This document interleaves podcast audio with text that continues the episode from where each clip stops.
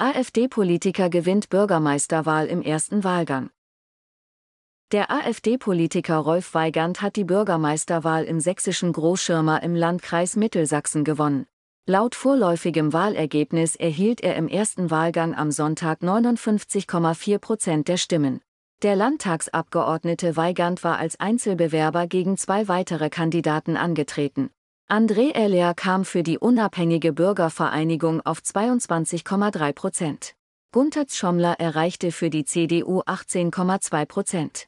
Die Wahl in der 5500 Einwohner Kleinstadt war nach dem plötzlichen Tod des langjährigen Amtsinhabers Volkmar Schreiter im vorigen Herbst nötig geworden. Weigand trat auch schon bei der vorigen Bürgermeisterwahl an, war damals aber Schreiter unterlegen.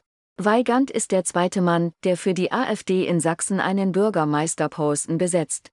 Erst Anfang der Woche hatte Tim Lochner sein Amt als Oberbürgermeister in Pirna angetreten. Lotschner ist kein AfD-Mitglied, war aber von der Partei zur Wahl aufgestellt worden.